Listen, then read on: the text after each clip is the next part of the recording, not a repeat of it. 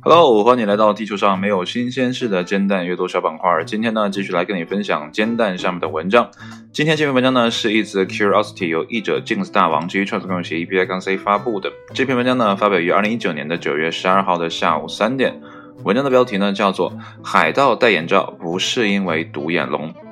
我相信很多人呢都有一种刻板的印象，就是海盗戴着眼罩呢，完全是因为他那只眼睛不好使了啊，或者呢是有刀疤啊等等的啊，所以呢要戴一个眼罩呢来遮挡一下。但是今天这篇文章呢，完全给出了一个不同的答案。那到底是怎样引起海盗要戴眼罩啊？如果不是因为独眼龙的话呢？哎，闲话少叙，一起来看一下文章的正文是怎么说的。一说起海盗，我们呢就会想到鹦鹉。木质腿和大大的黑色眼罩，你可能认为眼罩呢只是代表着他们的硬汉形象，并用来掩盖在战斗中受伤的眼睛。但实际上，海盗戴眼罩的原因可能与受伤是无关的。海盗经常在甲板上下活动，所以他们需要在光明和黑暗的情况下都能看清东西。如果你曾在大白天走进一个完全漆黑的房间，你应该知道，眼睛需要一段时间才能适应黑暗，而这种适应可能需要二十到三十分钟，因为你的眼睛会慢慢的重新产生它们在昏暗光线下所需的光色素。但如果你的一只眼睛已经适应了黑暗，岂不是很方便呢？这就是海盗要戴眼罩的原因。海盗有时要在阳光刺眼的甲板上战斗。有时又不得不突然转入完全黑暗的甲板之下。如果不戴眼罩，他们的眼睛在黑暗的甲板下呢，基本就如同失明一般。久而久之，他们可能真的会失明。但如果戴着眼罩，就可以让一只眼睛适应黑暗。等到甲板之下时，只需要将眼罩换到另一只眼睛上，这样他们在黑暗中呢也能看清了。二零零七年，《留言终结者》节目做了一项实验来验证这个理论。在第一个部分的实验当中，研究团队呢要从一个光线充足的房间进入一个黑暗的房间，在不做任何眼部运动的情况下完成特定的任务。正如所料，突如其来的黑暗阻碍了这一进程，他们花了大约五分钟才完成任务。在第二部分的实验当中。他们事先三十分钟将，呃，其中的一只眼睛蒙住，然后再进入黑暗的房间，这样研究团队能够在很短的时间内轻松完成任务。最后，研究人员得出这个理论是可信的。历史上好像并没有太多的证据可以证明。保持一只眼睛在黑暗的状态下的作用。不过呢，十七世纪的海盗或许能回答这一点。文章呢到这里就结束了。那么文章最后呢举出了一个留言终结者的实例。啊，说实话，很早之前我是留言终结者的粉丝。啊，我记得其中一个人叫亚当，啊是兄弟俩，然后两个人呢是给电影做特效的。他们验证过很多电影当中流传的一些。啊，怎么讲？比如说汽车撞到之后就会爆炸呀，等等的，这样我们看到的特效啊，他们就会验证这个事情在现实的场景当中会不会真的发现。如果说啊真的没有发生的话，啊，他们就会啊进行一个严格的。啊，就是好莱坞式的特效啊，把这个事情做成，然后告诉大家说，啊，这个事情呢，在现实的生活当中呢，大家不需要太过紧张啊，因为这个事情不会发生等等的啊，这也算是一个科普类的节目。所以很小的时候我就比较喜欢看 Discovery 探索频道，啊，我觉得那里面很多的内容要比啊上课老师讲的那些啊知识啊要有趣的多，而且呢，你确实可以在其中呢得到一些嗯。这个书本上没有办法啊完全传授给你的，或者你并不知道这些知识该去哪里找的这样的一个内容。但是随着呃科技的发展，互联网的这样的普及啊，尤其呢是移动端的啊这样的上网的这样的流畅，我发现呢呃好像越来越少的人会去啊看电视节目啊，那电视节目才是啊像留言终结者啊等等的这一系列节目的啊，我觉得像是根基。啊，但是现在转到了呃互联网这个平台，比如像什么优酷啊、土豆啊等等的这些视频频道之后呢，反而好像我觉得哈，我是不怎么看了，啊，就是没有像在电视上，哎，播到那儿突然就来一个，然后就感觉好像中奖了一样，然后看来的起劲儿。啊，因为你在电脑上或者手机上看东西呢，很容易就会被啊其他的东西所打断，所以呢，这个碎片化的影响呢，会呃带来很多负面的东西啊。比如说你看一个节目，看着看着突然有什么消消息，你的手机就会一闪，然后呢，这个节目就要卡一下，然后再回来看的时候就没有刚才那个点，可能再来的时候，然后再有个什么事情，然后第三次你就不会再把这个视频看完啊。所以有的时候在网上看视频就是这样的一个。不太好的情况啊，因为可能不够完整的看完，不如在电视上。反正小的时候我是特别喜欢 Discovery 探索频道的节目，我那时候还特别模仿了啊 Discovery 的啊这样的一个 slogan 啊 Discovery 探索频道，探索您的世界。我觉得他的这个啊配音啊，国内的这个配音配的特别好，他的那句 slogan 也是特别的好，探索您的世界。我真的希望说。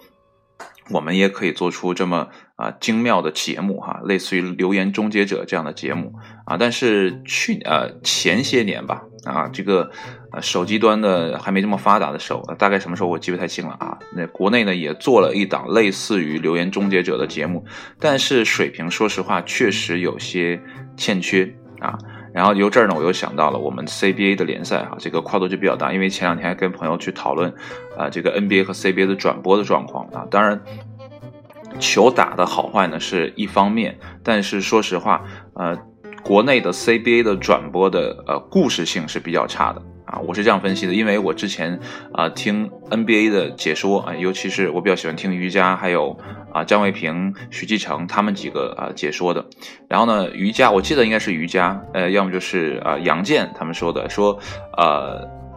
在美国这个 NBA 转播的时候呢，啊摄影师啊或者说这个现场的导播，他们呢是很有故事性的，就不用跟他说什么，因为这个也是经验的积累吧，他就会把这个镜头呢。对到特定的呃地方，然后呢，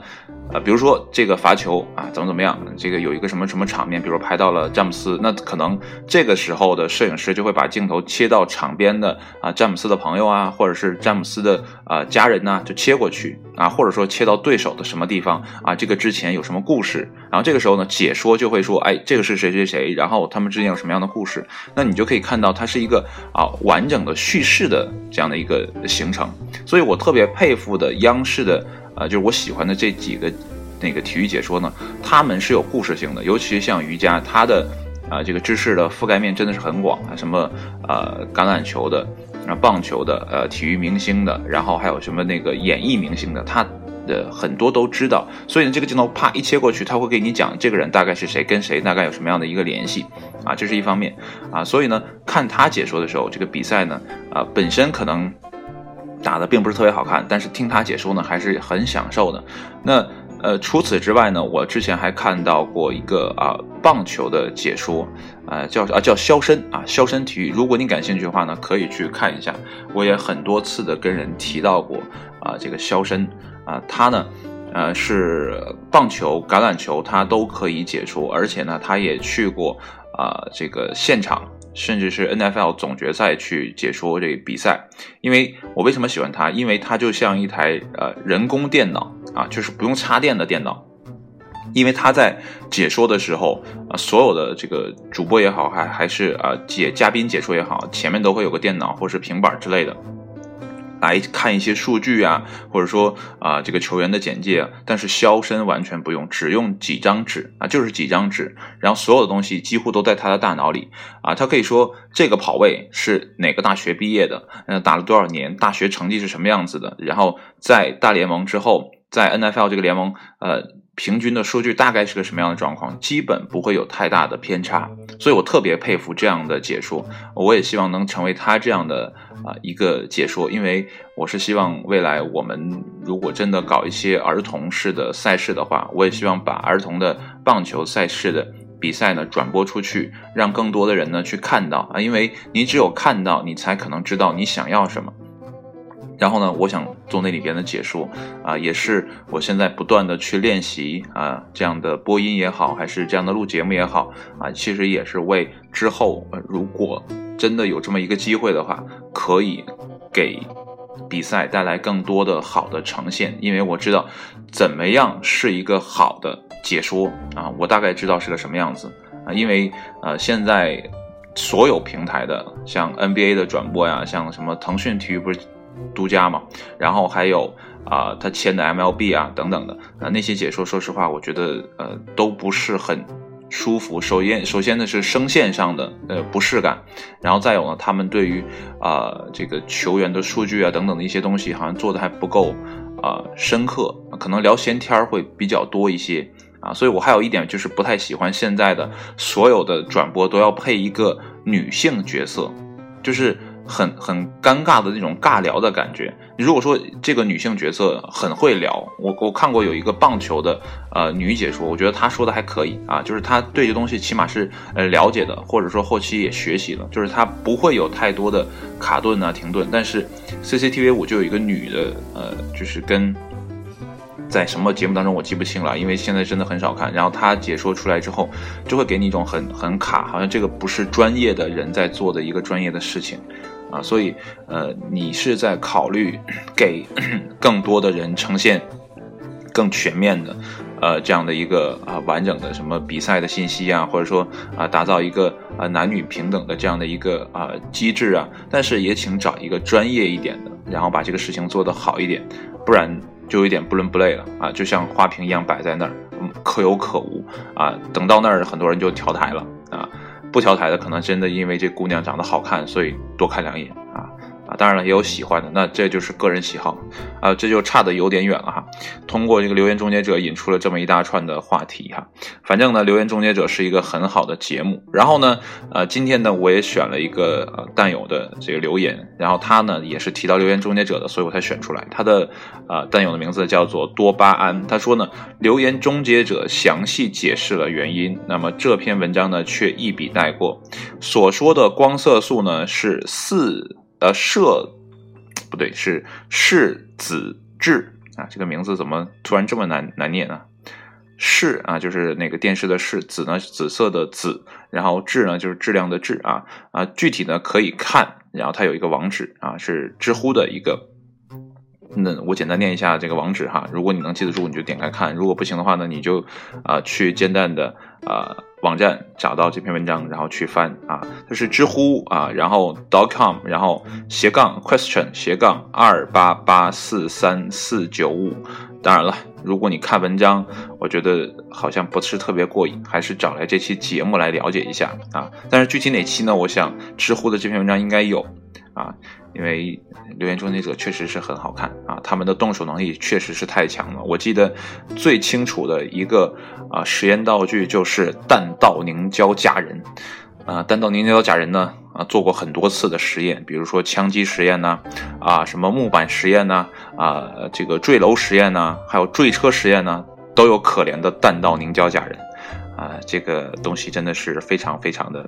啊可惜，因为它能很好的模拟人体的这种啊水啊，或者说这种呃质感，然后造成的这种伤害呢，可以很贴近真实情况，比那种传统的汽车测试的那种啊塑料的还是什么那种假人呢来的要更好一些啊。